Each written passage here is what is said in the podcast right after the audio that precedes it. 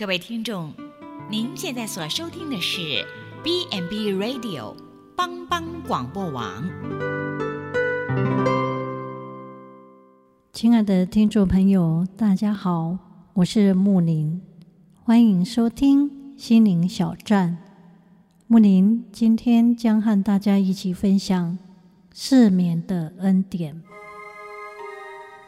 一首美丽的颂歌。记载圣经旧约弥迦书的结尾，用来宣告上帝那无可比拟的恩慈和信实。上帝向雅各发诚实，向亚伯拉罕施慈爱。这位上帝，他是一位怜悯、赦罪、有恩典的上帝，也是一位守约施慈爱的完全上帝。上帝的恩惠不仅赦免，也施行拯救。弥迦的最后一段颂歌，在于颂赞上帝有赦罪的恩典。尽管我们常得罪上帝、得罪人，但上帝却必在怜悯，并向以色列人施行慈爱，也向我们施行恩典。整段的颂歌有两个重点来提醒我们：上帝是全然有赦罪的恩典，上帝有至高无比的怜悯慈爱。赦罪的恩典是上帝耶和华所独有的，几乎所有的宗教与偶像没有赦罪的恩典。很多的宗教都是以惧怕与刑罚。来解决人罪的问题，好像一不小心人犯罪作恶，就会被打入十八层地狱，永不超生；或者是需要靠做功德修炼，将功赎罪一般。唯有我们的神上帝，使人获得完全的赦免。上帝的赦免是永不再纪念的。罪恶就像投入深海，不再被看见一样。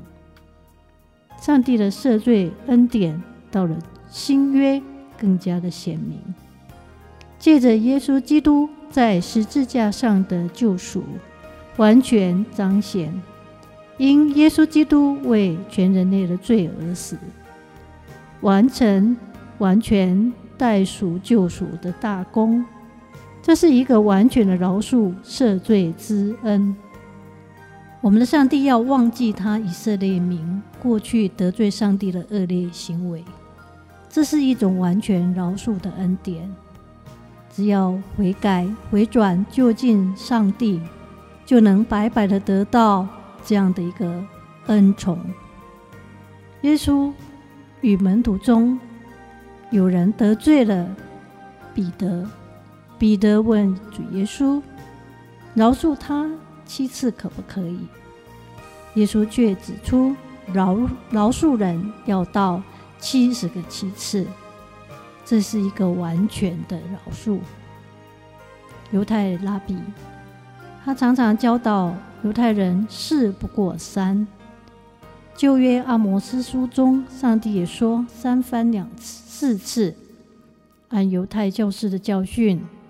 饶恕人三次便够了，第四次就罪无可恕。彼得所预设的答案，饶恕人七次，而不是三次，已经显出他的宽宏大量。主耶稣对饶恕的教导是七十个七次，一个要从心里完全的饶恕。当你能原谅人到七次时，其实你会发觉，饶恕、原谅人这个学习已经是完全了。当别人得罪你的时候，早就学会为他随时随处为他祝福。在人的一生中，我们会遇到饶恕一个人到四百九十次吗？如果有人一次又一次的来伤害我们，我们也能每一次真诚完全的饶恕。为每一次的伤害而感谢主，并为伤害你的人祝福，我相信这早已超越了饶恕的美善本质。超然的饶恕原谅，能与天赋完全的善相比，我们就能像天赋完全一般。这也是在地如在天的福气，像上帝的完全圣洁一样，永远不怀怒，喜爱施恩怜悯。上帝啊！有谁能够像你，有赦免罪孽、饶恕你产业余民的罪过，不永远怀怒、喜爱施恩？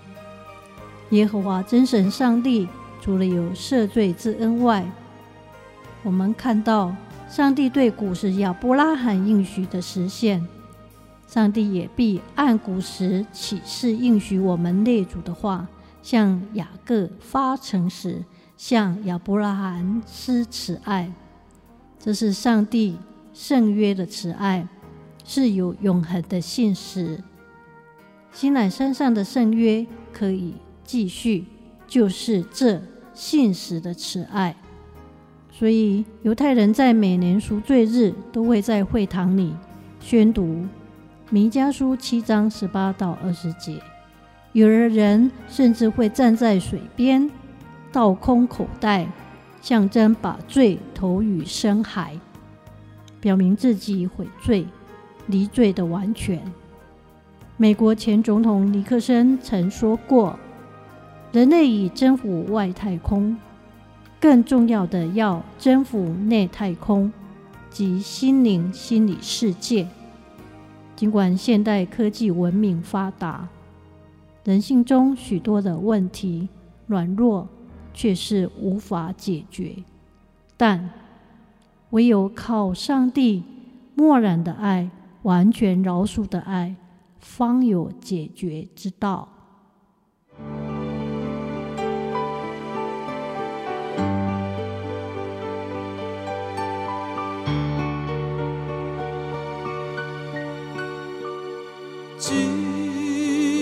朋友就是耶稣，同当作伴甲烦恼，真正难有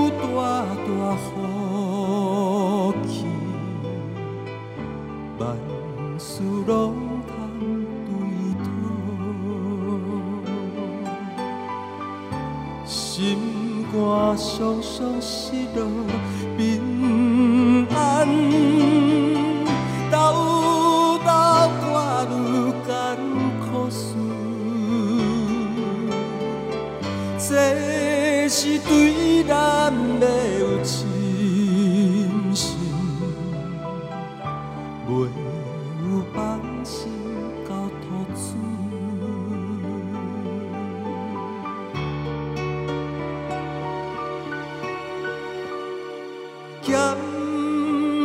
拄着油温试炼，也是心大烦恼。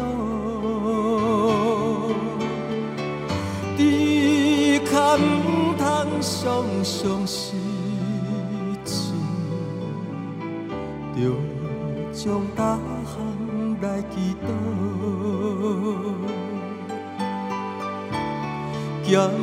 朋友到这珍重，甘愿体贴万载好，耶稣在咱心的暖流，将这苦事来祈祷。